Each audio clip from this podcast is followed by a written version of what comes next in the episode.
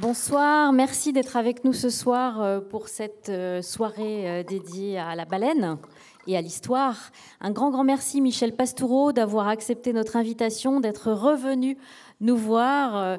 Nous nous étions quittés avec le corbeau, je crois, la dernière fois. Nous avions aussi évoqué le bleu, le jaune, le vert. Euh, aujourd'hui, nous revenons vers les animaux. Vous allez vous entretenir avec Arnaud Vasmer et ensuite, euh, vous pourrez répondre euh, aux, questions du public. nous retrouverons ensuite la librairie de Cesson qui s'appelle Des gourmandises sur l'étagère et qui présente vos livres où vous pourrez vous faire dédicacer des livres de, de Michel Pastoureau. Je vous prierai bien vouloir éteindre vos téléphones portables et je vous souhaite une très bonne soirée. Merci. Merci Astrid. Donc, bonjour et bienvenue euh, à cette rencontre. Nous sommes effectivement euh, ravis de vous retrouver. Euh, Michel Pastoureau commence à être un, habitué de ces lieux pour les couleurs ou les animaux, puisque vous êtes historien de l'un et de l'autre. Et vous ajoutez un quatrième volume à cette série de livres consacrés à, à l'histoire culturelle des animaux. Vous l'avez raconté dans d'autres genres de livres, mais là, vous avez ouvert une, une série avec le loup, le taureau et le corbeau, votre animal fétiche. Et avant le renard, l'âne, le coq et le dragon, voici donc la baleine. Je précise qu'il s'agit d'une histoire euh, culturelle européenne et qu'ici vous renvoyez euh, aux travaux qui peuvent la raconter euh, dans le Grand Nord, qu'ils soient canadiens ou sibériens ou en Cette baleine qui, de l'histoire de Jonas dans la Bible à celle de Pinocchio, tous les deux avalés et transportés dans une euh, baleine au nom de l'une de nos plus grandes constellations que l'on peut voir dans le ciel, en passant par Moby Dick, le roman d'Herman Melville dans lequel le capitaine Akab a une obsession pour un cachalot. On va confondre au début baleine et cachalot, puis on, dissociera euh, au cours de la rencontre, mais qui, poursuit un, un grand cachalot euh, blanc. C'est un animal qui se retrouve dans bon nombre d'imaginaires et depuis euh, la nuit des temps ou presque, aidé, il faut le dire, par ses dimensions. Il est le plus grand, le plus gros et le plus lourd de tous les animaux de la Terre et il n'est qu'à l'état sauvage puisque nous n'avons heureusement pas encore réussi à, le mettre dans un aquarium ou un parc aquatique. Et vous débutez votre livre, Michel Pastoureau, justement par là, par ses dimensions. Certes, il y a l'éléphant sur Terre, mais la baleine, c'est beaucoup plus costaud. Dans la mer, est-ce que ces dimensions en font un animal à part dans l'imaginaire, dans les légendes, dans les croyances, mais aussi dans la, les, avancées scientifiques que l'on a pu avoir sur cet animal Oui, euh, bonsoir à toutes, bonsoir à tous. Euh, la baleine est hors norme, ne serait-ce que par ses dimensions, en effet, et euh, elle l'est déjà pour les auteurs de l'Antiquité qui en parlent. Dans mon livre, je prends le mot baleine dans un sens générique qui englobe un certain nombre de cétacés, notamment le cachalot que l'on a considéré pendant très longtemps comme le mâle de la baleine. Euh, aujourd'hui, ça n'est plus le cas. Ce sont deux espèces tout à fait différentes, mais l'histoire culturelle et l'histoire naturelle divergent sur un certain nombre de points. Pour le corbeau, c'était la même chose. Pendant très longtemps, la corneille, c'était la femelle du corbeau. Euh, aujourd'hui, il y a des euh, corneilles mâles et des corbeaux femelles, ce qui continue de nous faire un peu bizarre. Bon, pour la baleine, c'est un peu différent.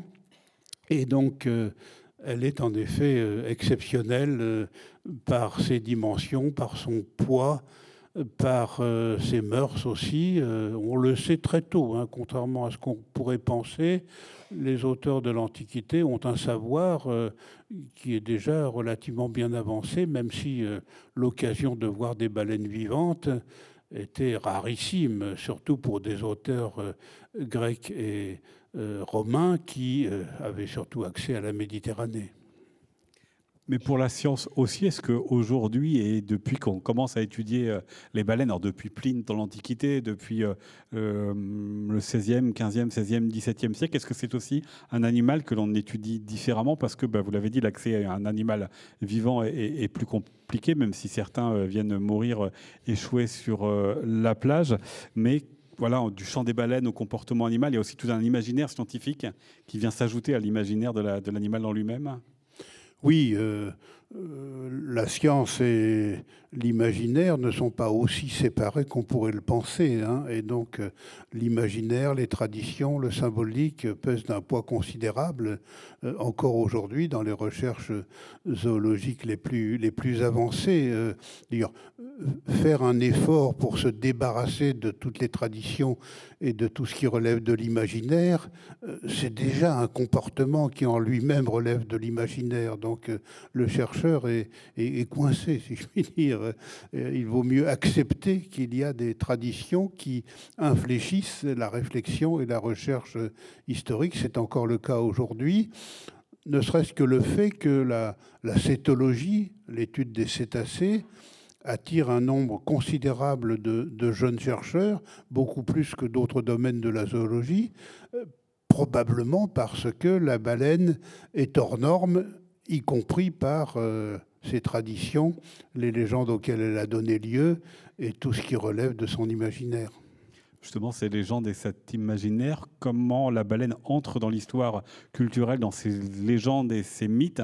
On est évidemment loin d'aujourd'hui la baleine peluche pour l'enfant ou la baleine symbole euh, des combats euh, écologiques. Est-ce que c'est aussi là, on revient à la dimension, ce côté très gros, très grand, énorme, qui aussi impressionne et qui crée un imaginaire de la baleine plutôt un, animal monstrueux d'abord.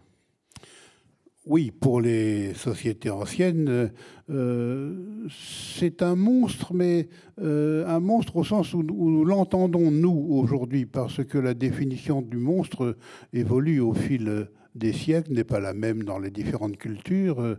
En Europe, au Moyen Âge, mais aussi dans l'Antiquité, et encore pendant une bonne partie de l'époque moderne. Un monstre, c'est une créature qui est à cheval sur plusieurs catégories, qui est à la fois euh, quadrupède et oiseau, euh, oiseau et poisson, reptile et euh, quadrupède. Le, griffon, c'est un monstre parce qu'il est à moitié lion et à moitié aigle. La baleine, en ce sens, n'est pas un monstre parce qu'elle n'est pas hybride, elle n'est pas composite. Euh, elle est euh, d'une seule pièce, si je puis dire. Euh, on la range dans la catégorie des poissons parce que pendant très longtemps, tout ce qui vit dans l'eau, c'est poisson. donc la grenouille, c'est un poisson, la loutre, c'est un poisson, et ainsi de suite. La crevette, c'est un poisson. donc nous, nous avons d'autres façons de classer les animaux. Euh, et la baleine, pour nous, elle est monstrueuse parce qu'elle est hors norme quant à ses dimensions. Alors, faudrait voir où ça s'arrête. Euh, euh, l'éléphant n'est pas un monstre. Il a de très grandes dimensions, pas comme la baleine, mais c'est quand même le plus gros des animaux terrestres, le plus lourd aussi. Mais personne n'irait dire que c'est un monstre. L'hippopotame, qui est moins lourd que l'éléphant, euh, qui est le plus dangereux hein, de tous les animaux euh, vivant sur Terre. Euh, on hésite, oui, c'est un peu, ils sont monstrueux. Je crois que le fait d'être un peu difforme, ça facilite la notion de monstre. Et en effet, difforme ou informe, c'est peut-être mieux, informe. une baleine, ça n'a pas des formes très bien définies ce qui fait qu'un enfant dessine avec énormément de facilité une baleine. Euh, il suffit de faire un, gros animal euh, pour que ça fasse une baleine avec une queue un peu pisciforme. Euh, j'ai remarqué que tous les animaux qui jouent un rôle très très important dans le monde des symboles et de l'imaginaire sont représentés avec des, traits qui sont très éloignés de leur forme véritable euh, et faciles à dessiner. Euh, c'est le cas de l'ours, le roi du bestiaire pendant très longtemps. Euh, c'est surtout le cas du cochon. Hein, entre le cochon tel que vous le voyez dans, dans un livre pour enfants euh, ou sur une publicité quelconque ou un dessin animé, et puis euh, le cochon véritable, l'écart formel est considérable. Ça n'a aucun rapport presque. Et pourtant, tout le monde reconnaît un cochon. C'est parce que dans l'imaginaire, il joue un rôle absolument essentiel. La baleine, c'est un peu la même chose. Elle peut être représentée d'une centaine de façons différentes. On reconnaît toujours une baleine. Et ça, c'est le propre des animaux qui pèsent d'un poids considérable dans les traditions et l'imaginaire. Mais quand on représente, euh, dans l'Antiquité, on représente une baleine, du coup, qu'elle soit détaillée ou que ce soit juste une, une grosse bulle et puis une queue au, bout, c'est pour raconter quoi de cet animal et de la relation des humains à cet animal? Alors dans l'Antiquité, on a différents types de textes. Et pour parler de la baleine, ils sont plus nombreux du côté de, la mythologie et euh, de, des légendes. Et on ne fait pas la différence entre la baleine et d'autres grands monstres marins. La Bible non plus, d'ailleurs, ne fait pas de, différence. C'est là où on a le plus d'histoires de baleines et de descriptions de baleines. Et elle est presque toujours serpentiforme, ce qui pour nous euh, est un peu étonnant, mais les monstres marins sont toujours un peu dragonnés ou dragonesques. Et euh, le dragon, c'est le plus grand et le plus gros des serpents dans les traditions anciennes. Donc la baleine est un peu cousine euh, du dragon, mais un dragon des mers en quelque sorte. Et, dans les images de prétendues baleines que nous avons sur euh, des vases grecs ou des peintures murales, images liées à telle ou telle légende mythologique, notamment l'histoire d'Andromède par exemple, euh, le monstre marin appelé baleine est un peu serpentiforme. Quand on lit d'autres textes qui sont plutôt des textes soit proprement zoologiques, soit encyclopédiques, euh, Aristote d'un côté, Pline de l'autre, c'est pas du tout ça qui est décrit, mais un animal qui ressemble à celui que nous connaissons. Aristote, par exemple, a un savoir considérable par rapport à nos connaissances actuelles euh, et souligne très bien que la baleine ne pond pas des œufs comme les poissons, mais euh, accouche de petits qui sont vivants et qu'elle les allaite. Elle a des mamelles. Donc Aristote sait déjà cela. Et ce savoir, contrairement à ce qu'on pourrait croire, ne va pas se perdre, mais va euh, traverser les siècles. Mais ce savoir, il n'influence pas la représentation. Il y a vraiment une distinction entre ce qui est de la, description euh, à visée scientifique et de ce qu'est la représentation d'image pour tenir un propos Oui, c'est ce qui frappe l'historien, c'est-à-dire que toutes les images de baleines que nous avons pour l'Antiquité grecque, pas beaucoup, pour l'Antiquité romaine et pour le Moyen Âge, où là on en a à foison, euh, mettent en scène des animaux qui sont plus proches de ceux de la mythologie ou euh, des traditions légendaires euh, que de ce que nous racontent les ouvrages de type zoologique, entre guillemets. Il faut attendre vraiment le début de l'époque moderne pour que ces représentations se corrigent d'elles-mêmes, si je puis dire, et tirent vers ce que nous savons, nous, de la baleine aujourd'hui. Les baleines gravées du XVIe siècle commencent à ressembler à nos baleines à nous lesquels feront peut-être rire aux larmes nos successeurs dans deux ou trois siècles. Alors, n'allons pas au XVIe siècle ni dans l'Antiquité, parce que l'histoire humaine, elle a commencé auparavant. Qu'est-ce que l'on est capable de savoir des relations des, humains à la baleine au temps de la préhistoire, soit par les représentations, parce qu'on sait qu'il y, a quand même pas mal de, traces de représentation, soit par les objets tirés d'os ou d'éléments du corps de la baleine? Oui, on, a d'abord euh, des, objets euh, taillés ou fabriqués à partir d'ossements de cétacés, baleines ou cachalots, euh, ou bien de fanons de baleines ou de dents de cachalots, dès 10 000, 15 000 avant le temps présent. On a attestation ici ou là de ces objets, objets qui circulent puisqu'on les trouve dans des contextes archéologiques euh, pour ces dates très très anciennes, dans ces endroits qui sont très éloignés de la mer, par exemple au cœur des Pyrénées. Euh, il y a eu tout un matériel osseux tiré de la baleine qui a été trouvé alors que l'Atlantique est à 150 km d'un côté et la Méditerranée est presque à 200 de l'autre. Donc euh, ça montre que vers 15 000 avant le temps présent, il y a déjà une grande circulation de ces objets pour avoir des images, il faut des dates beaucoup plus récentes. Et encore, ce sont des images devant lesquelles on, hésite. on est plutôt vers l'âge du bronze, hein, donc euh, euh, ce n'est même plus la proto-histoire, on est déjà euh, très très bas, si je puis dire, vers 2000 ou 2500 avant notre ère ici. On a sur les côtes sud de la Norvège et de la Suède aussi des images gravées d'animaux marins qui ressemblent plus ou moins à nos, baleines. Donc on peut penser que ce sont les plus anciennes images de baleines européennes. On en a d'autres pour euh, la, Corée et la, Sibérie euh, la plus orientale. On a aussi, à peu près pour les mêmes dates, des images gravées de, cétacés.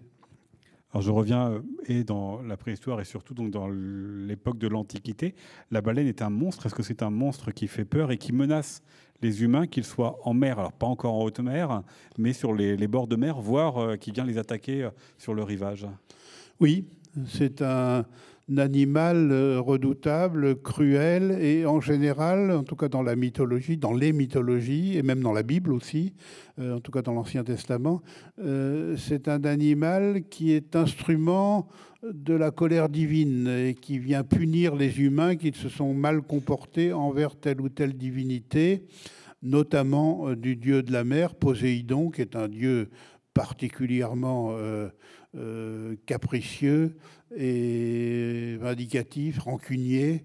Euh, donc il punit les hommes et, les femmes aussi qui se sont mal comportés envers lui en envoyant un monstre qui va ravager telle ou telle contrée ou au contraire dévorer telle ou telle euh, princesse comme Andromède. Euh, donc c'est toujours un danger, hein, la présence d'une baleine au sens générique.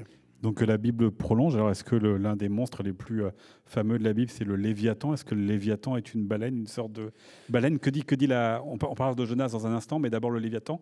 Que, que dit la Bible? Comment elle décrit cet animal?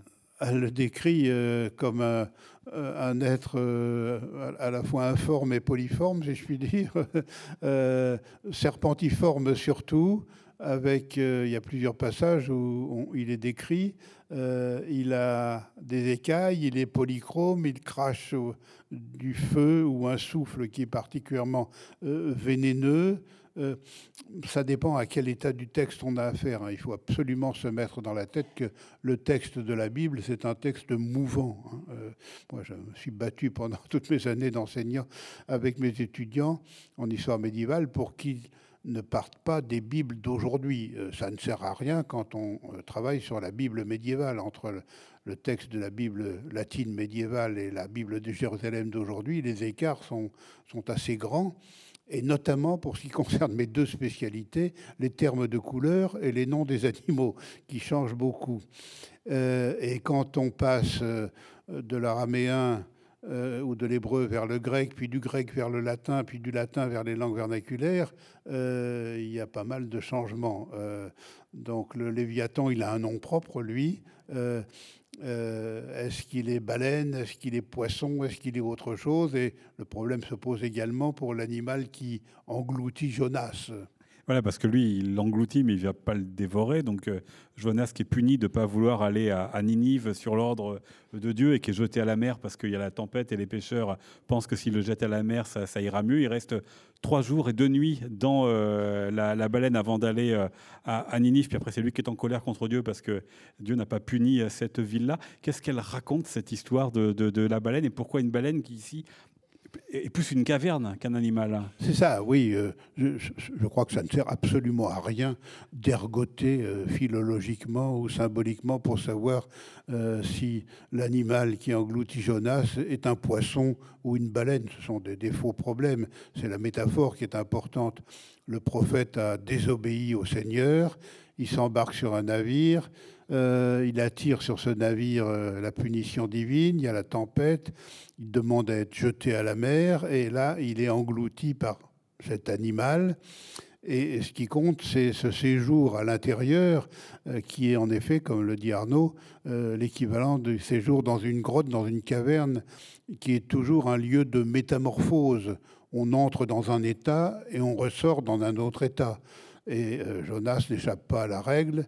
Il est entré fâché avec le Seigneur, et il ressort, il a demandé pardon, et le Seigneur a demandé à l'animal marin de recracher Jonas, qui va accomplir la mission que lui a confiée Dieu, c'est-à-dire aller à Ninive, prévenir les habitants que euh, Dieu est très en colère contre eux et qu'il va les punir. Une mission redoutable, bien sûr, même pour un prophète.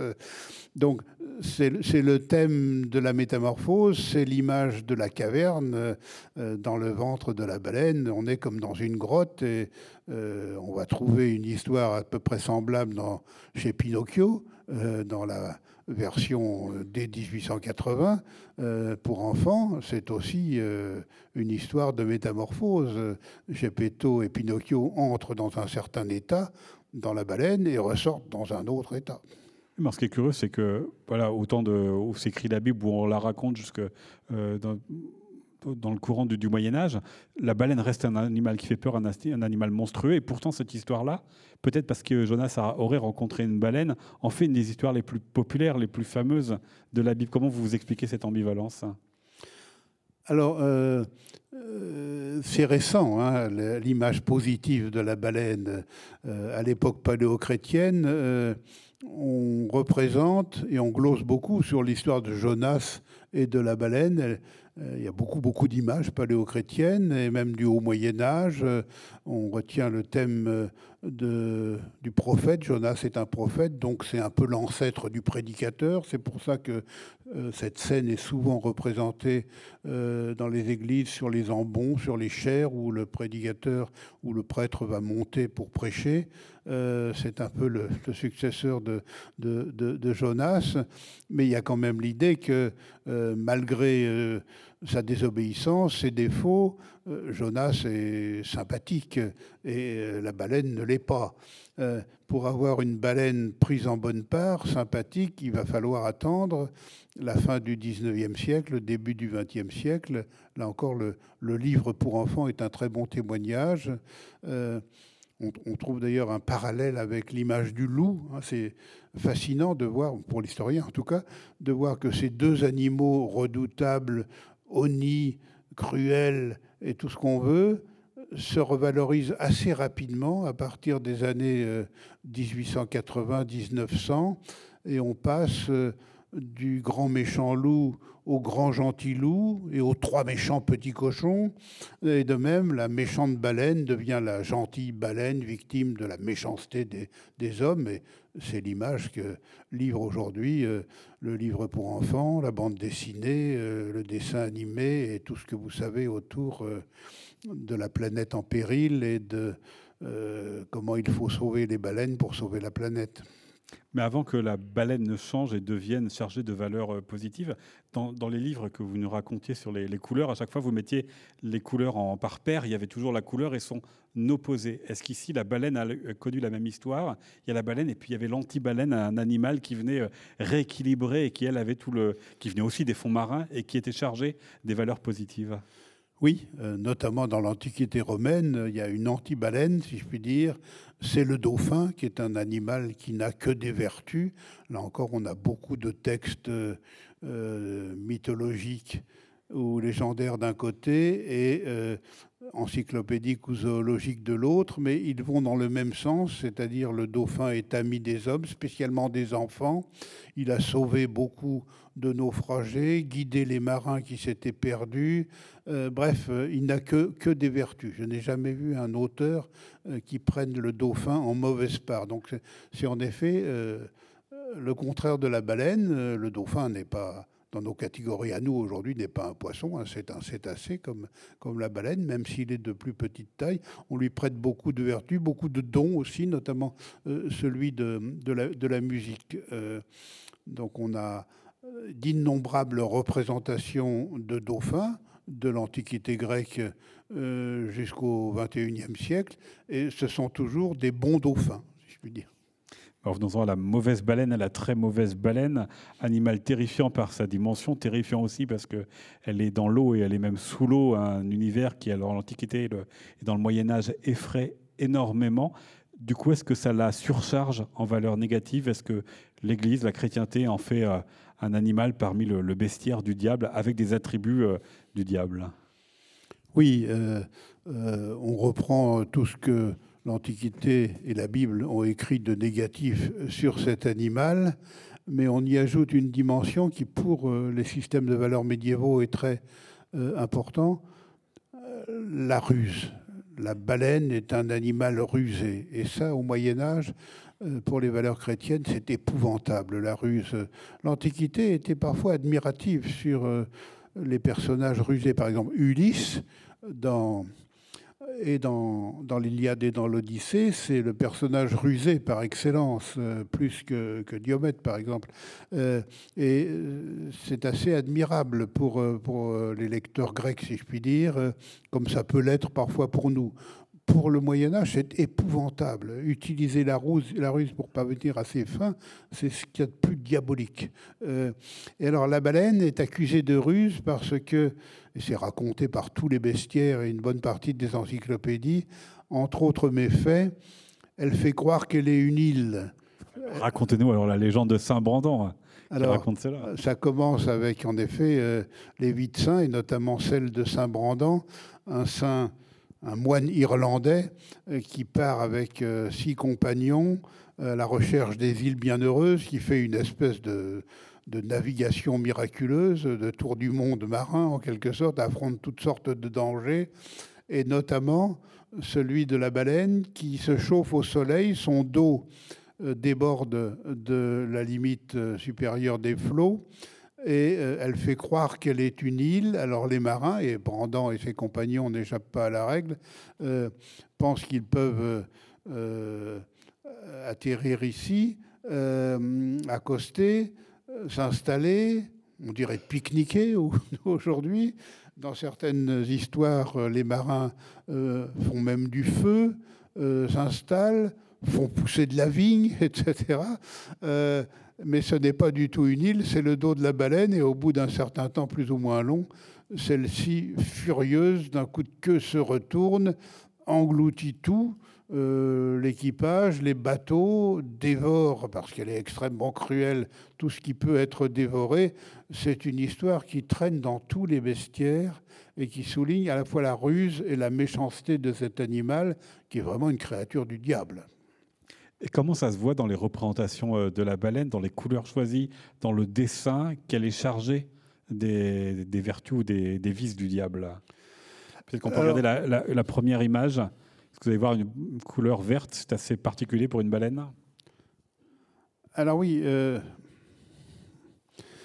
Donc ici, on est en 1240-1250 sur un bestiaire latin et en Angleterre. Elle est verte.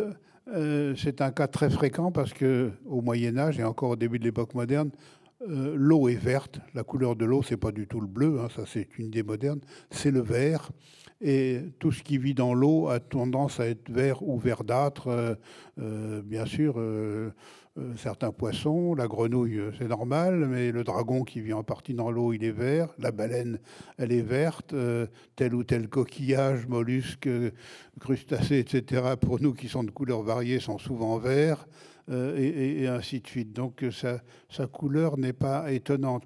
Dans ce qui souligne, je ne vois pas assez bien pour les détails ici, mais ce qui souligne dans les images médiévales la méchanceté de la baleine, ce sont ses dents, des dents proéminentes, et notamment les canines inférieures. Est-ce qu'on les voit ici? Non, on ne les voit, pas. Donc, mais sur d'autres images, dans, dans, le livre, il y en a, il y en a pas mal, euh, euh, des, des, des, des, dents énormes, semblables à euh, d'immenses défenses de, de, sangliers, par exemple.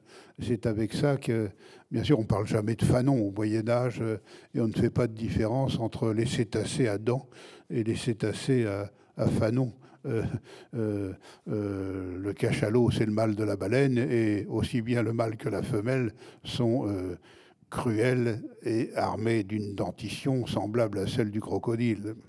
Pour ceux qui sont au premier rang, je suis désolé, derrière, derrière vous allez moins voir, mais on voit bien une baleine avec les, les dents menaçantes. je crois qu'au au milieu du livre, il y a une, double page absolument terrifiante. Voilà, ça c'est, voilà la baleine archétypale. Alors elle est grise, elle, parce qu'elle n'est pas dans l'eau, elle est sur un fond rosé. Il ressemble un peu à un morse, du coup, avec ses dents. Oui, c'est ça. Voilà. Alors, elle, elle a les, les c'est plus les canines inférieures, c'est les incisives supérieures.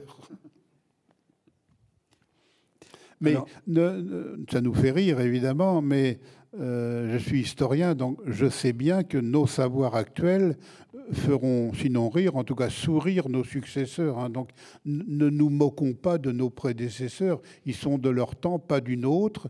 Et nos savoirs d'aujourd'hui ne sont pas des vérités, mais l'état de nos connaissances actuelles, qui seront plus celles euh, des connaissances dans un siècle ou deux, bien sûr. Euh, l'écart sera peut-être énorme. Alors, ils ont quand même été loin à cette époque-là pour imaginer comment, euh, se reproduire une baleine sans risquer de faire déborder l'eau de la mer.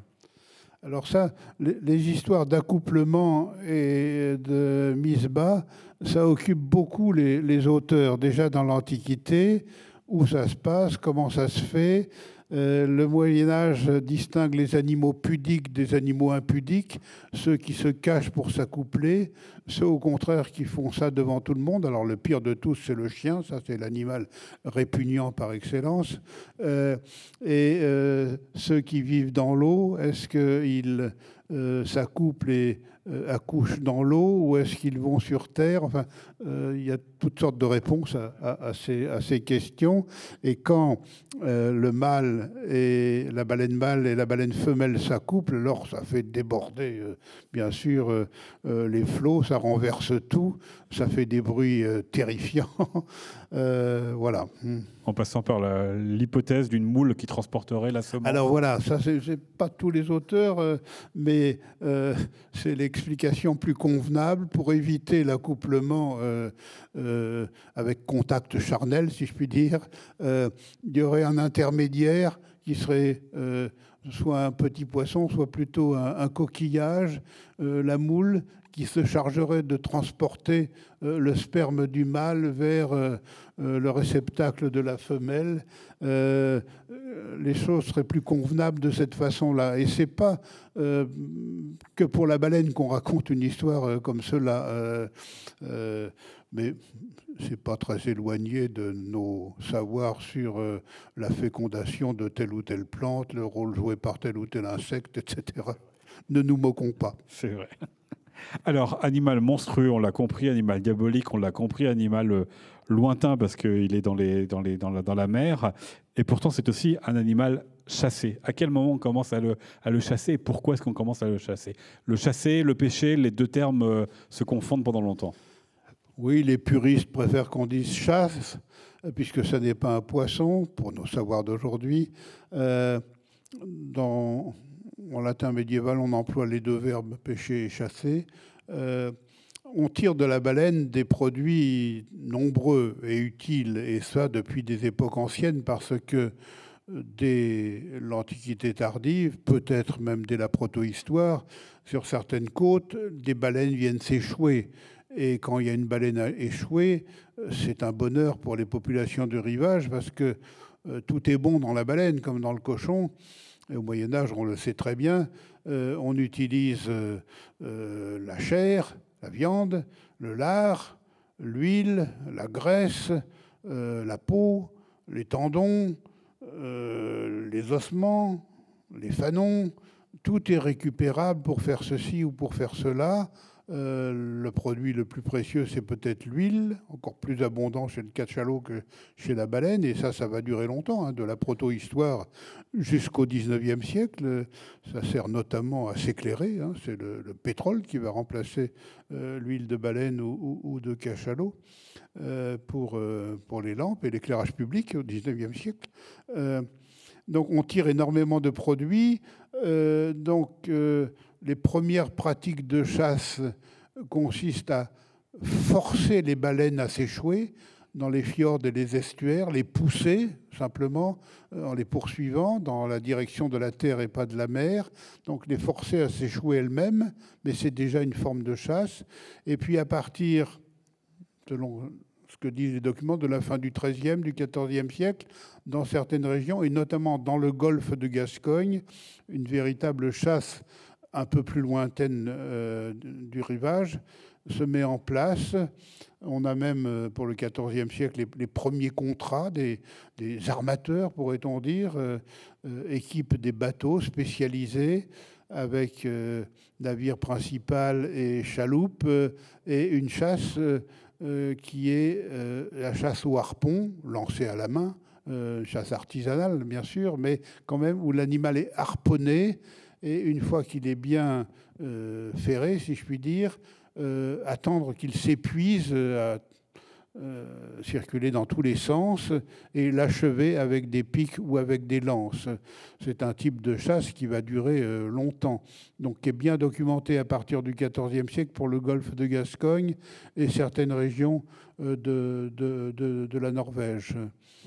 Et puis ce type de chasse va évoluer quand on va avoir épuisé les réserves du golfe de Gascogne, où les baleines étaient nombreuses parce que quand la baleine femelle euh, veut accoucher, elle fréquente des mers plus chaudes que celles qu'elle fréquente d'habitude. Et c'est le cas dans les zones où le Gulf Stream euh, est tout près du rivage. C'est le cas dans le golfe de, Gascogne. Euh, mais quand on va avoir trop chassé, on va s'en rendre compte à la fin du Moyen Âge, au début de l'époque moderne, il va falloir se déplacer. D'ailleurs, les animaux eux-mêmes se déplacent pour fuir ces chasses qui deviennent intensives. Hein, au XVe siècle déjà, les Basques sont spécialisés dans la chasse à la baleine. on va passer de la chasse soit des Basques, soit des Norvégiens, vers celle pratiquée par les Britanniques et par les Néerlandais. Donc on va fréquenter d'autres territoires au début de l'époque moderne, aller un peu plus loin vers les, côtes des îles Féroé, puis les côtes de l'Islande, qui est, l'île des baleines euh, pour euh, beaucoup d'auteurs et euh, de documents. Et puis vers la fin du XVIe siècle, l'estuaire du Saint-Laurent sur les côtes du Canada. Là, les baleines, à certains moments de l'année, sont particulièrement nombreuses. Donc la chasse comment dirais-je, euh, près du rivage devient une chasse beaucoup plus lointaine et presque hauturière. On viendra à la chasse tout à l'heure avec le, 19e siècle qui a donné quand même pas mal de romans dans lesquels on rencontre des chasseurs de baleines. Mais à l'époque moderne, sur les formidables cartes des 16e, euh, 17e siècle, est-ce que quand on figure alors des monstres qui ressemble plus ou moins à des baleines. En tout cas, le mot baleine euh, est, figuré sur ce monstre. Vous voyez d'ailleurs des, dents. Est-ce qu'on y indique les endroits où sont les baleines pour la chasse ou est-ce que c'est le prolongement de cet imaginaire de la, créature diabolique et monstrueuse qui vient de la nuit des temps? Oui, ça c'est un détail d'une carte célébrissime, celle qu'a dressée euh, le dernier archevêque du Psala en Suède, Olaus Magnus, un auteur... Euh, dire, très très important pour euh, le savoir médiéval, même si euh, il vit au XVIe siècle, dans la première moitié du XVIe siècle. il est chassé par la réforme protestante de Suède, donc il se réfugie après avoir pas mal voyagé à Venise, puis à Rome, et là, en compilant toutes les bibliothèques romaines, plus en se souvenant euh, de ses voyages vers le nord de la Scandinavie. Quand il était jeune prêtre, il était allé chez les Lapons et dans la Scandinavie du Nord, soit pour évangéliser, soit pour recueillir des, dîmes. Euh, il, est, vraiment allé, lui. Euh, un mélange de tout ça le conduit à deux publications. D'une part, une immense carte de, de l'Europe du Nord et de l'Atlantique Nord la Carta Magna d'Oleus Magnus, et puis un peu plus tard un livre Histoire des peuples du Nord, qui sont euh, une source extraordinaire pour le médiéviste, bien que la carte date de 1539 et le livre de 1555. Euh, il recueille beaucoup, beaucoup de traditions et de légendes médiévales. Et alors, sur la carte, on ne voit pas les mêmes baleines que dans les livres de zoologie qui lui sont contemporains, avec des gravures euh, assez réaliste, entre guillemets. Sur la carte, on ne voit que des monstres marins qualifiés de baleines, notamment autour de toutes les îles, et spécialement des îles Féroé, de l'île légendaire de Thulé, euh, et euh, de ce qui correspond à notre Islande.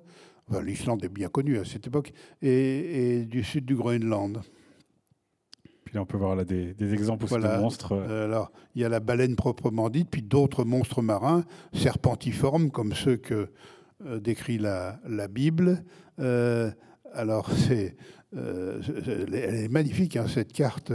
D'ailleurs, on en a fait des tirages et des retirages et des retirages. Quand on en trouve aquarellé naturellement, les couleurs datent du 19e, voire du 20e siècle, ne sont pas, sont pas d'origine. mais c'est un très, très beau document et qui nous dit beaucoup de choses sur l'imaginaire construit autour de la mer et de ses habitants, si je puis dire. Alors, il faut rappeler que la mer a toujours fait peur, euh, enfin, jusqu'à des dates avancées, la mer a fait très très peur. S'aventurer en mer, c'est, pour les fous et les insensés. Euh, même euh, le rivage marin fait peur. Hein. Les, les, les, villages sont pas sur le rivage même, ils sont toujours un peu en retrait dans, ma Bretagne, euh, euh, les, les, bourgs ruraux euh, de bord de mer sont pas au bord de la mer. la grève est inhabitée. et en général, les maisons tournent le dos à la mer ou à, l'océan. Les marins sont eux-mêmes des personnages assez redoutables jusqu'au XVIIIe, voire jusqu'au XIXe siècle. On s'en méfie, ce sont des coléreux, des violents, des mauvais coucheurs, etc. Euh, et mourir noyé, euh, c'est une mort épouvantable pour le christianisme médiéval et, moderne, parce que c'est une mort euh, sans viatique, sans sépulture, pas d'extrême-onction, rien du tout. on va être dévoré par les bêtes qui vivent sous les flots. Et on hésite beaucoup jusqu'au XVIIIe siècle à porter secours à quelqu'un qui est en train de se noyer, euh, parce que d'une part, on pourrait être entraîné avec lui dans cette mort épouvantable, et de l'autre, s'il est en train de se noyer, c'est que Dieu veut le punir, et donc euh, il faut laisser faire euh, la punition. Il y, a, cette idée-là, au Moyen Âge, elle, est très forte. On, ne secourt pas les noyés, ou rarement. Je reviens à ce que vous avez dit sur le fait que voilà, on ne représente pas les baleines telles que on, les connaît notamment dans ce siècle qui est particulier parce que cette carte, elle date de 1539, du XVIe siècle. Ce dessin aussi, il date du XVIe siècle, on est un peu plus tard, 1598 à Amsterdam avec une gravure d'Hendrik Golzus qui mesure un baleineau, puis on voit l'attraction euh, que ça représente avec le, tourisme qui est là. Pourquoi le XVIe siècle s'intéresse autant aux euh, animaux marins pour euh, les mesurer, les comprendre davantage et écrire pas mal de livres sur eux qui ont du succès.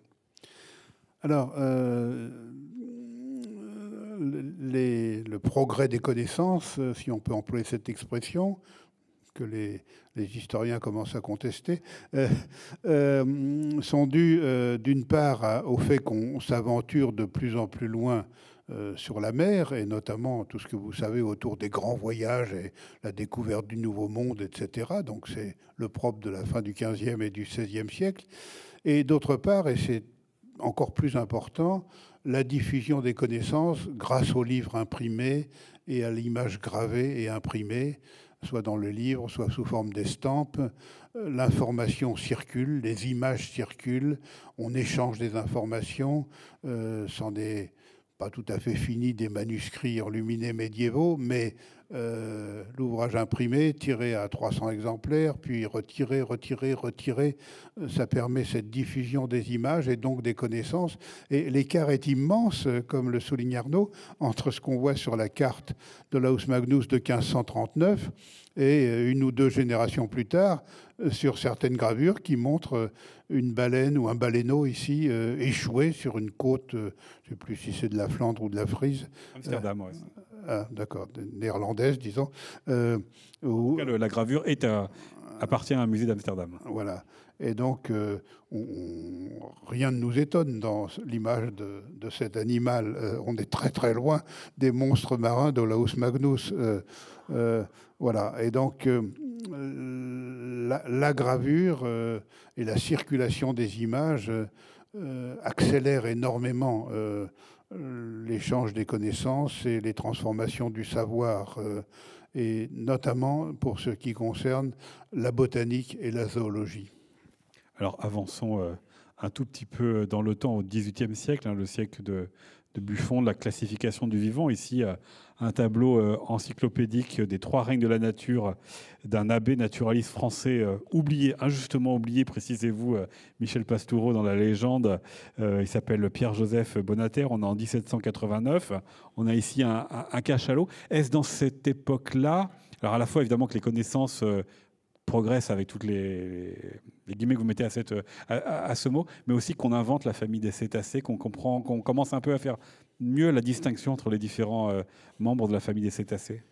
Oui, on peut dire que c'est vers la fin du XVIIIe siècle, euh, euh, d'abord chez Linné, qu'émerge la notion de mammifère et qu'on se rend compte que vivent dans l'eau des mammifères et parmi eux les cétacés, donc ces animaux qui ne sont pas des poissons, qui allaitent leurs petits, qui ont des mamelles, mammifères, mammalia en latin, et euh, avant même le grand ouvrage de Lacépède, euh, qui continue l'histoire naturelle de Buffon pour les poissons et les animaux qui vivent dans la mer, dont les cétacés. Il a écrit un volume entier en 1804.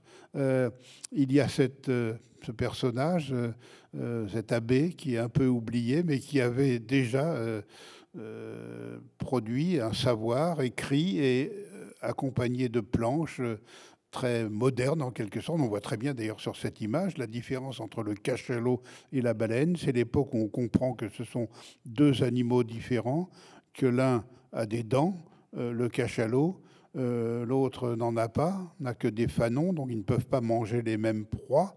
Euh, des petits animaux pour la baleine et surtout des végétaux, du plancton, etc.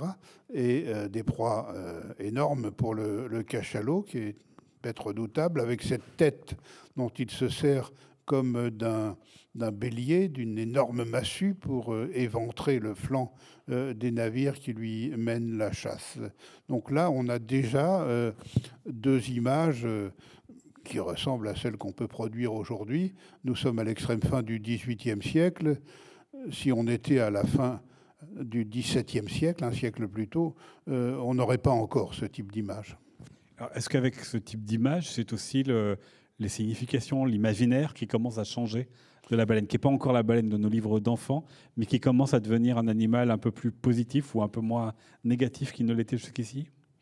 En tout cas, un animal mieux connu parce que euh, euh, il y a des publications qui ne sont plus seulement des publications savantes destinées à un public de spécialistes, mais destinées à un public euh, instruit, bien sûr, cultivé, mais euh, euh, en dessous du niveau des spécialistes. Et donc un, savoir commun qui commence à, faire euh, une évolution vers ce qu'il est de nos jours, en quelque sorte. Le point de départ, c'est vraiment la deuxième moitié du, XVIIIe siècle, d'ailleurs comme presque tout, hein, le, monde moderne, enfin le monde contemporain est, est sorti non pas des lumières, comme on le dit trop souvent, mais euh, du, milieu du, XVIIIe siècle, euh, à peu près dans tous les domaines. Euh, le personnage peut-être emblématique de ça, c'est l'esprit Montesquieu avec l'esprit des lois. On passe à vraiment autre chose.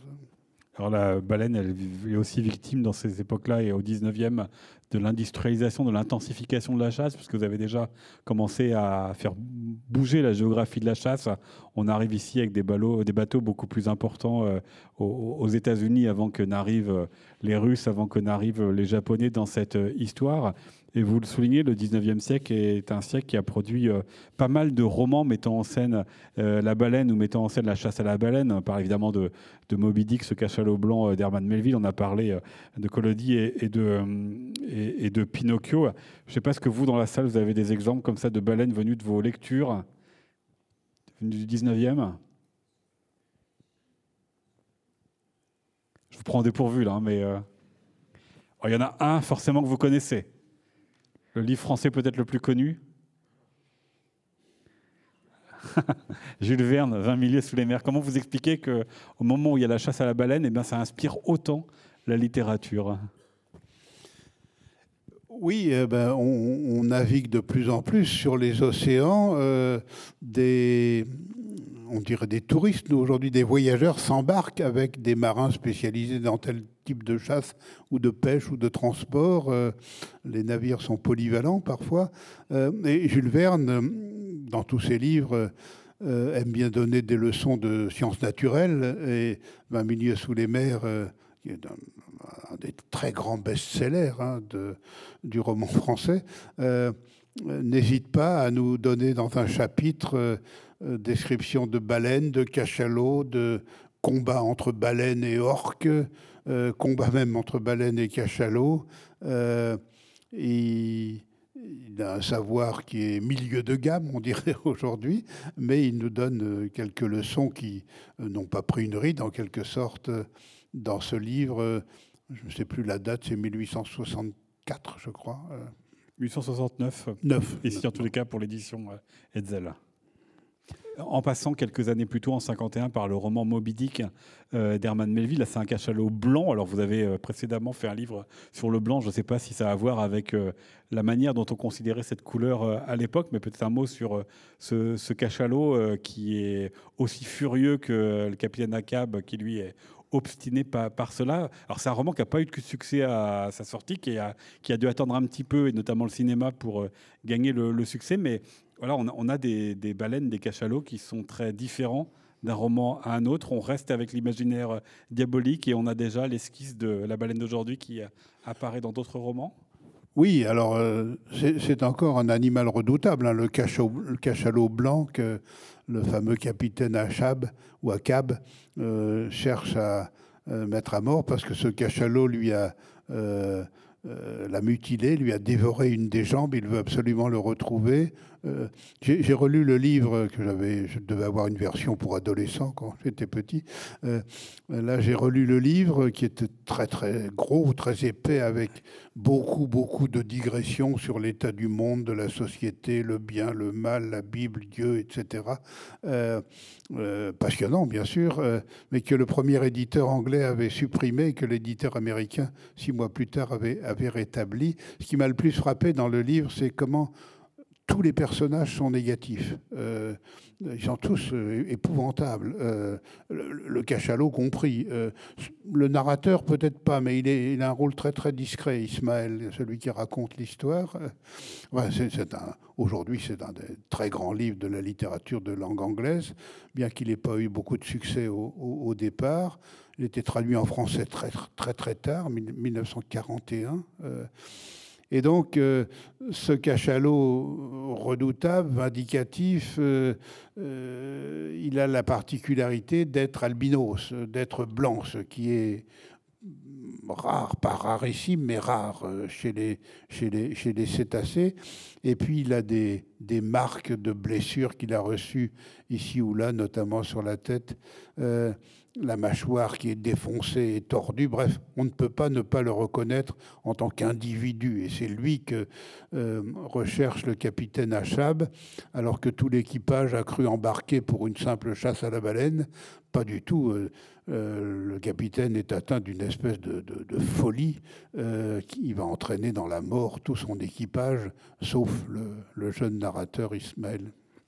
Est-ce que tous ces romans qui mettent en scène, c'est Ned Land dans euh, Va mieux sous les mers, qui est, le, qui chasseur de baleines. Est-ce que ça va avoir un impact sur la considération pour la chasse à la baleine qui, euh, aujourd'hui, on sait, est fortement contestée hein? Oui, euh, le... beaucoup de choses expliquent nos, nos sensibilités d'aujourd'hui et notamment la façon dont, dans la seconde moitié du 19e siècle, on passe d'une chasse artisanale qui se pratique encore au harpon vers une chasse industrielle. Euh, le harpon était lancé à la main, euh, il devient lancé avec un moteur, et puis un moteur électrique. Et puis il est implosif, c'est-à-dire qu'une fois qu'il est entré dans l'animal, il, explose et il fait exploser euh, l'animal avec lui. Enfin bref, la chasse à la baleine tourne au massacre des, des, cétacés et ça, on finit par s'en rendre compte progressivement. D'une part, qu'on chasse trop et qu'on chasse trop sauvagement. On tue trop. Euh, la conscience de cela est fin 19e, début 20e siècle.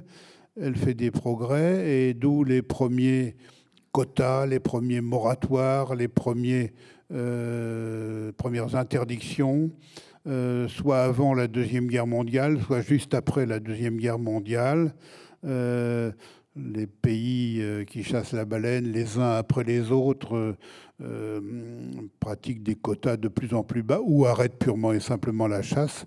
Aujourd'hui, il n'y a plus que trois pays euh, qui déclarent encore la pratiquer. Le Japon, la Norvège et l'Islande, au nom de leur tradition ancestrale.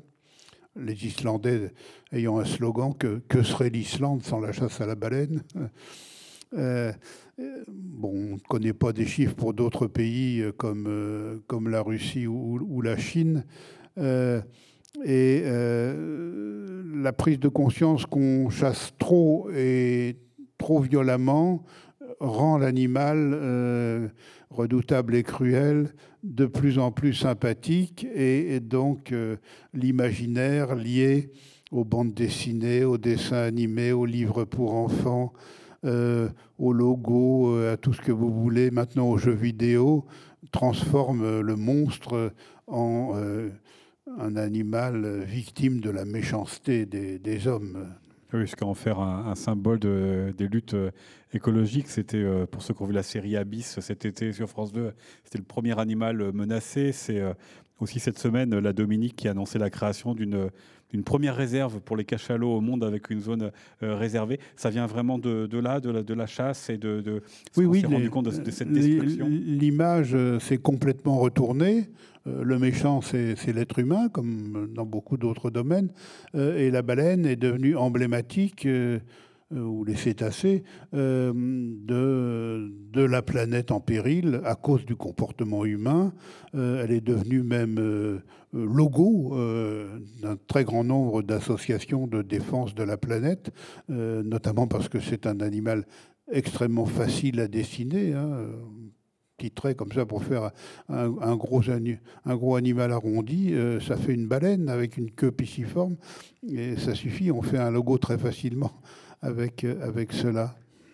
Dernière euh, question avant les vôtres, comment on passe de cet animal à la baleine, la tige, dans les corsets ou les parapluies? Alors c'est un cas particulier, mais je ne l'ai pas oublié dans le livre, euh, avec les fanons de baleine euh, qui sont dans une matière euh, cartilagineuse extrêmement souple. On a fait des lames pour tendre des tissus dès la fin du Moyen Âge.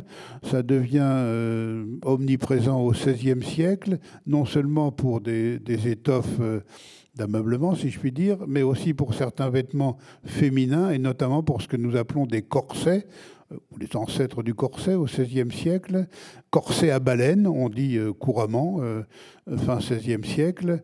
Donc ça permet de d'affiner la taille, de mettre en valeur, euh, de faire ressortir euh, les hanches et la poitrine, enfin tout ce que vous connaissez sur les, les corsets du 19e et du début du 20e siècle. Aujourd'hui, des matières euh, plastiques diverses ont remplacé les fanons de baleine, mais l'idée est la même et le mot est resté. On parle de, de, de baleine pour un certain nombre de vêtements, non seulement les corsets féminins, mais euh, les, cols de chemise euh, euh, des hommes, les soutiens-gorge, les parapluies. C'était en, vraiment en fanon de baleine, c'est devenu en, en plastique, mais le mot est resté, baleine. Est-ce qu'à votre tour, vous avez donc des questions à poser à Michel Pastoureau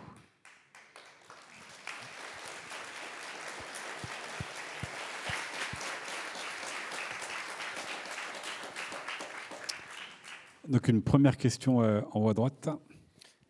Bonsoir et, euh, merci beaucoup, euh, Monsieur Pastoureau. Voilà, je suis très très content de vous voir. Je suis même venu avec mes enfants parce qu'il faut savoir que, en tout cas, votre livre, notamment sur les bestiaires, est notre livre aussi de, de, soirée avec mes enfants. Donc, je suis vraiment très très content de vous voir et de vous écouter et que ce soit à la radio, que ce soit voilà, via vos livres. Merci beaucoup, vraiment sincèrement. J'aurais une petite question. Moi, c'était en fait euh, rapidement.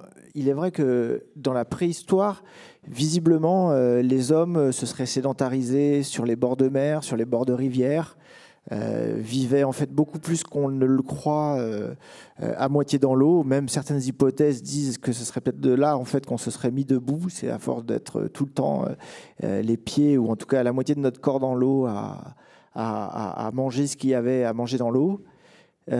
comment se fait-il que alors qu'on était aussi proche de l'eau, on en, soit arrivé à un imaginaire aussi, euh, comment dirais-je, euh, euh, craintif des, animaux? Alors vous allez probablement répondre par la religion, par en tout cas les religions monothéistes, mais j'ai du mal à comprendre comment la transition s'est faite.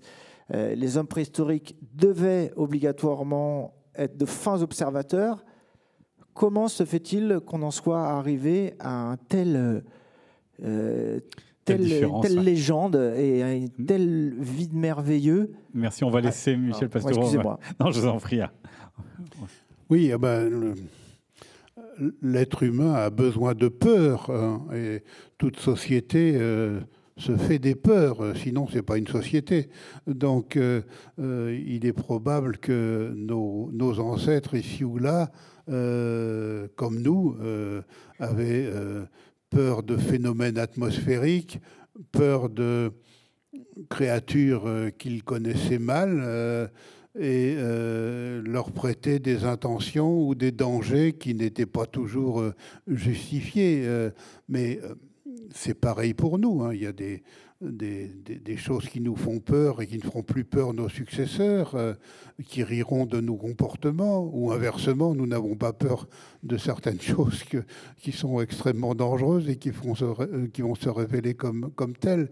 Mais je veux dire, euh, la peur l'imaginaire de la peur, ça existe à toute époque et dans toute culture, dans toute société, comme si c'était presque euh, indispensable en quelque sorte. Et, s'il n'y a pas du côté de la nature euh, euh, de quoi se faire peur, eh bien l'imagination humaine s'invente des lieux et des créatures qui font peur.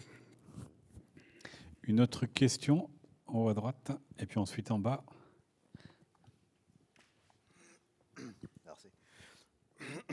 Oui, Comment le monde musulman se représentait-il euh, la baleine aux différentes époques du Moyen Âge et ensuite?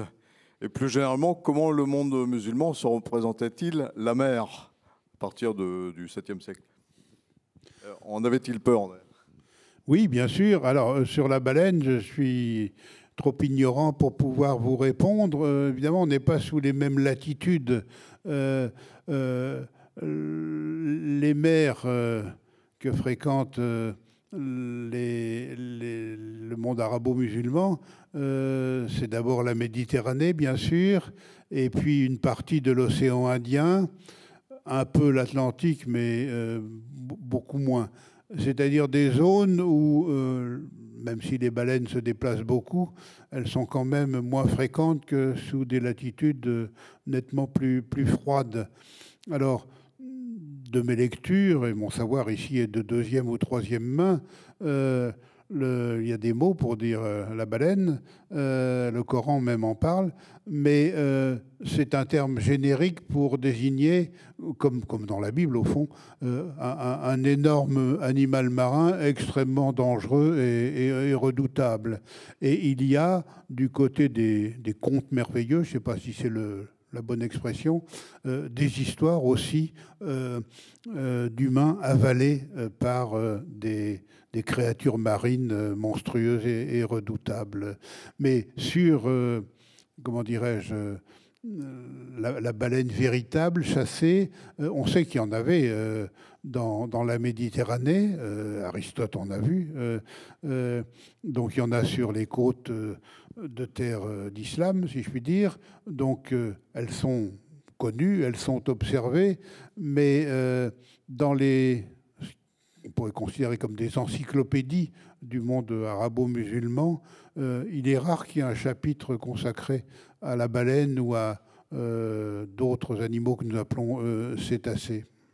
En revanche, dans le monde arabo-musulman, les histoires de voyage en mer euh, sont, sont, très nombreuses et c'est exactement comme dans le monde chrétien occidental, avec les dangers de la mer, les marins rançonneurs, euh, pillards, querelleurs, etc. Donc il n'y a pas beaucoup de, de différence, sauf que euh, euh, comment dirais-je, la, géographie est, mieux connue en quelque sorte que euh, chez les chrétiens d'Occident. Le monde arabo-musulman a une image, euh, par rapport à nos connaissances à nous, une image de, la géographie, notamment de la géographie et de la Méditerranée et de l'océan Indien, qui est plus avancée que celle qu'ont les, les auteurs du Moyen Âge chrétien. Une question devant, deuxième rang. Bonjour.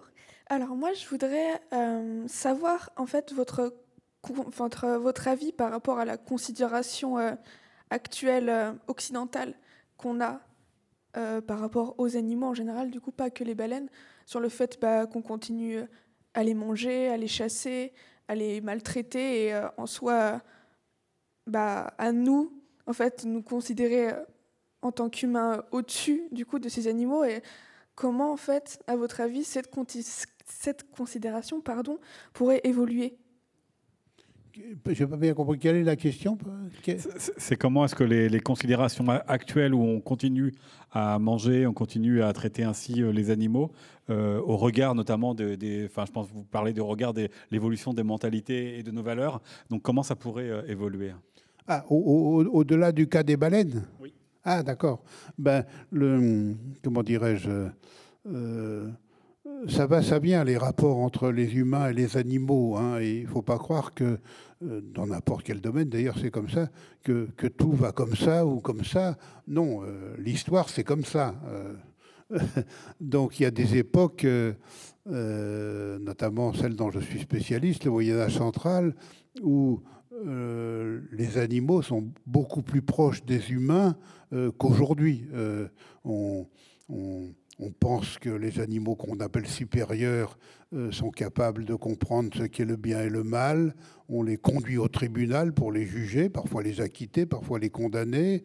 On rappelle constamment que que Jésus est né dans une étable, hein, c'est le christianisme qui rappelle ça, et donc qu'il est venu sur terre pour sauver aussi les animaux, donc que les animaux sont enfants de Dieu, comme les, comme les humains, c'est une phrase de Saint Paul expressément, un verset de l'Épître aux Romains. Donc il y a des époques où la proximité entre l'humain et l'animal est beaucoup plus grande qu'aujourd'hui.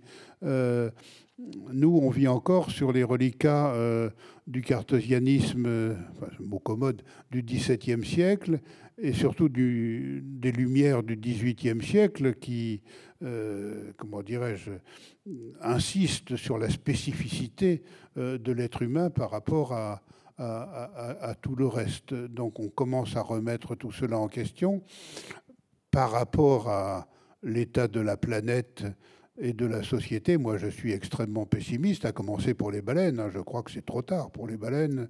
Euh, euh, évidemment, il y a espèces et espèces chez les baleines. Euh, certaines espèces de baleines sont en voie de disparition, alors que les cachalots, de manière générale, sont encore relativement nombreux.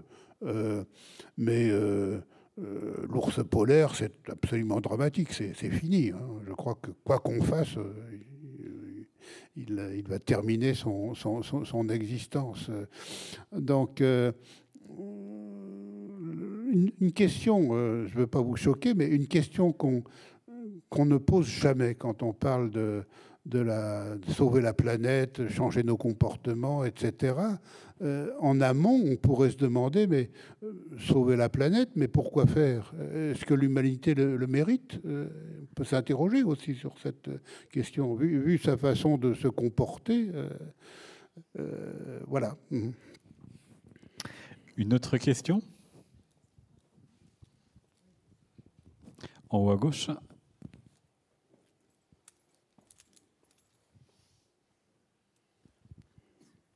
Merci beaucoup, Monsieur Pastoureau. Euh, j'avais une question par rapport, euh, justement, plutôt à la période médiévale et par rapport euh, au rapport entre la baleine et le mâle.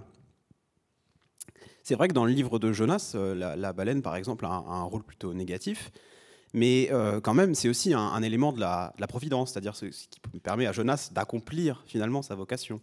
C'est pareil pour, par rapport à la passion du Christ. Si on prend le, le, récit évangélique, le signe de Jonas, c'est euh, la, la, mort, en fait, qui permet, euh, après euh, Pâques et la résurrection, etc. Je voudrais remarquer, dans les deux histoires, ça se passe pas en trois jours. Hein. Oui, tout à fait. Tout à fait. c'est un point de contentieux, effectivement. Et, et de fait, est-ce que la, la, baleine est un, un point d'articulation qui permet aux médiévaux notamment de penser leur rapport au mal, de l'humaniser, de lui donner un sens, etc. Non, c'est aller trop loin. Euh, la pensée médiévale, enfin, par rapport à l'histoire de Jonas, hein, qui, dans la Bible, est euh, un, livre un peu à part. Hein. On est euh, du côté du conte merveilleux. D'ailleurs, certains canonistes ne souhaitent pas l'inclure dans, les dans les textes canoniques, justement, euh, ou bien le, fait, lui donner un statut à part euh, dans l'Ancien Testament. c'est un texte très court en plus. donc, les gloses médiévales sur l'histoire de Jonas insistent sur, comment dirais-je, le, oui, comme je l'ai dit, le côté caverne. Euh, euh, dans cet endroit très particulier, euh, il s'est repenti, il a apaisé sa colère contre Dieu, il a demandé à Dieu de lui pardonner et il est un homme nouveau quand il est ressorti euh, du ventre euh, du, monstre. C'est ça qui est glosé au, Moyen Âge. Et euh, pour les prédicateurs, c'est l'occasion de rappeler que si on, si, on, se repent, Dieu va nous pardonner, etc. etc. mais ça n'est pas l'occasion de disserter sur, plus, plus largement sur l'état du monde, sur le bien et le mal. Je connais pas de texte qui aille dans, dans, dans, dans, ce sens, euh, pour le Moyen Âge chrétien en tout cas. Euh, euh, ça sert à disserter, à développer l'idée de repentir, l'idée de pardon, l'idée de mission, l'idée d'obéissance, l'idée de métamorphose. oui, ça, ça peut être glosé ici ou là, mais c'est un peu la même chose quand tel ou tel personnage, euh, je ne sais pas, euh, doit se réfugier dans la forêt ou se réfugier dans une caverne, soit parce qu'il a commis une mauvaise action, soit parce qu'il est accusé de quelque chose. Euh, il y séjourne un certain temps, puis quand il ressort, il est autre. Dans l'histoire de Tristan et Iseux, par exemple, quand Tristan se, réfugie dans la forêt, euh, et qu'il ressort de la forêt, euh, il n'est pas le même au début et, à la fin, si je puis dire, à l'entrée et à la sortie. C'est vraiment ce, thème-là qu'on trouve déjà dans, la mythologie antique, hein, euh, où tout séjour dans une caverne, c'est une métamorphose. Et la psychanalyse reprend ça à grande échelle, nombreuses, nombreuses études de cas de cette nature. Une autre question? Plus personne Eh bien, écoutez, je ne peux que vous en... Ah si, à gauche. Merci. Oui, bonsoir. Euh, moi, c'était plus un peu une question plus générale sur votre sur votre œuvre, on va dire. Euh, le choix des animaux, en fait, et euh, parce qu'il y avait quand même d'autres animaux qui, qui étaient proches des des hommes, comme le cheval, par exemple, ou le faucon. Enfin, vous voyez des Comment vous avez fait pour sélectionner certains animaux? Alors, euh, le livre sur la baleine, il paraît dans une série qui a ses contraintes. imposées par l'éditeur, c'est pas par moi. Euh, donc, ce sont des ouvrages d'histoire culturelle, pas naturelle, hein, d'histoire culturelle, euh, à l'Europe, parce que les problèmes que j'étudie sont d'abord des problèmes de société. et il faut qu'il y ait des documents pour aller d'une antiquité un peu reculée, voire de la pré- ou proto-histoire, jusqu'à aujourd'hui, sans trou chronologique, ce qui n'est pas, le cas pour tous les animaux. je dis n'importe quoi, mais si je fais une histoire du blaireau, je n'ai absolument rien avant le roman de Renard, qui est le premier texte qui nous parle du blaireau en Occident. Également, c'est une collection avec une abondante iconographie. Et donc, il faut qu'il y ait des images pour euh, un peu toutes les périodes. Ce n'est pas le cas non plus pour euh, tous les animaux. Et euh, il y a des animaux qui, dans les images, ne sont pas très spectaculaires. Notamment, il y a tout le problème des insectes. même si on a pas mal d'images d'abeilles, pour les autres, on n'a pas, pas grand-chose. Il faudrait faire des très très gros plans. Donc des contraintes de cette nature purement éditoriale. Et puis, euh, il y a les animaux sur lesquels il y a énormément de publications. Euh, le cheval que vous avez cité, c'est pas la peine de faire encore une histoire culturelle du cheval. Euh, on a énormément écrit, on sait presque tout, si je puis dire. On tourne un peu en rond, alors que, contrairement à ce qu'on pourrait croire, sur le chien, nous, manquons de bons travaux sur l'histoire culturelle du chien ou des chiens. Et euh, je n'ai pas envie de le faire parce que euh, ce n'est pas un animal qui, m'attire beaucoup. Donc il y a aussi mes, goûts personnels. Euh, donc moi, mes vedettes sont le cochon, l'ours, le corbeau, le loup. Ce sont les animaux sur lesquels j'ai le plus travaillé par, par affinité, mais aussi parce que la documentation est extrêmement abondante. Donc voilà, il y a des, il y a des contraintes de, de, cette nature. Euh, je m'intéresse aux animaux parce que, par infantilisme, si je puis dire, euh, les, petits-enfants s'intéressent euh, tout jeunes aux animaux d'un côté, aux couleurs de l'autre. Et puis en grandissant, ils passent à autre chose. Et moi, je ne suis jamais passé à autre chose. Je suis resté avec mes affinités infantiles. Je n'en ai absolument pas honte. Et je continue donc à travailler dans les deux directions qui, euh, quand j'étais étudiant puis jeune chercheur, étaient complètement hors mode, mais ne le sont plus aujourd'hui.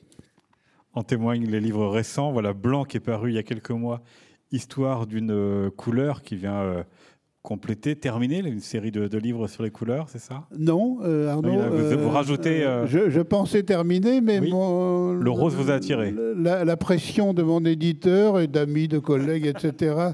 euh, m'a dit mais les couleurs du deuxième rang, c'est-à-dire euh, après euh, blanc, rouge, noir, vert, jaune, bleu, c'est-à-dire les six couleurs de base de la culture occidentale, euh, il y a celle du second groupe, le violet, l'oranger, le rose, le gris et le brun. Alors, je, je m'y suis attaqué. je pensais qu'il n'y avait pas assez à dire pour chacune transformé en un livre monographique. Donc je pensais les grouper par deux, et puis en travailler sur le rose pendant tout l'été, une couleur que je n'aime pas du tout, mais qui est, passionnante pour l'historien.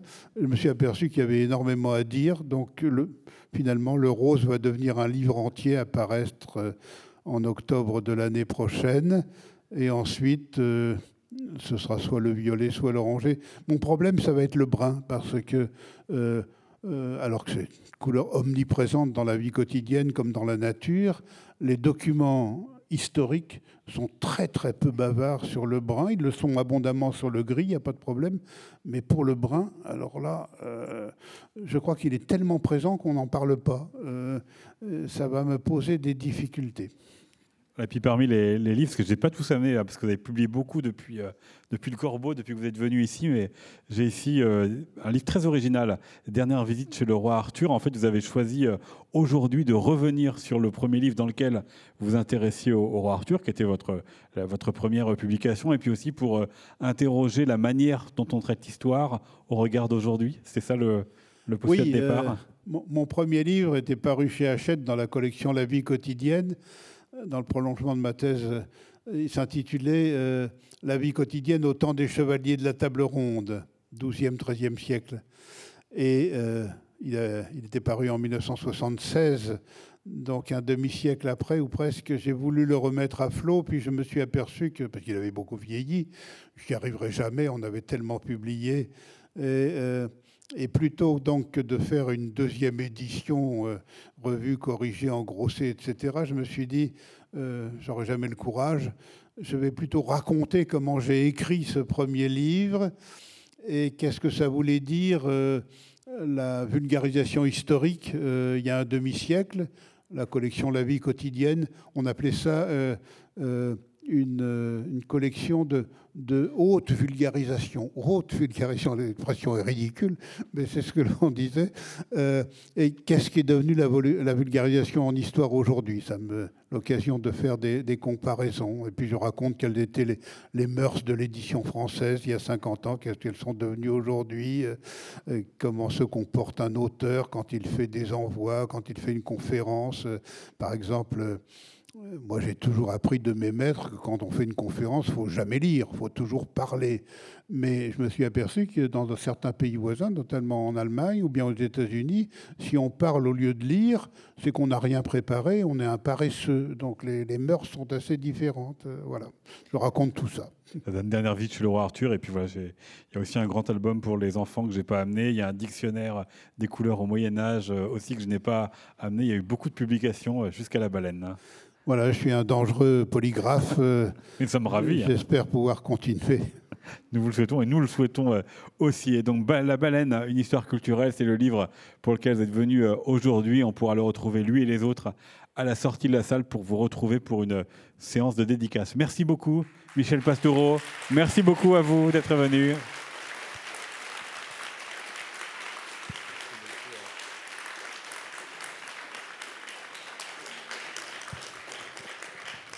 Merci, merci à, tout le monde de votre accueil euh, à Rennes. Toujours plaisir à revenir en Bretagne, moi qui suis breton de cœur et d'adoption.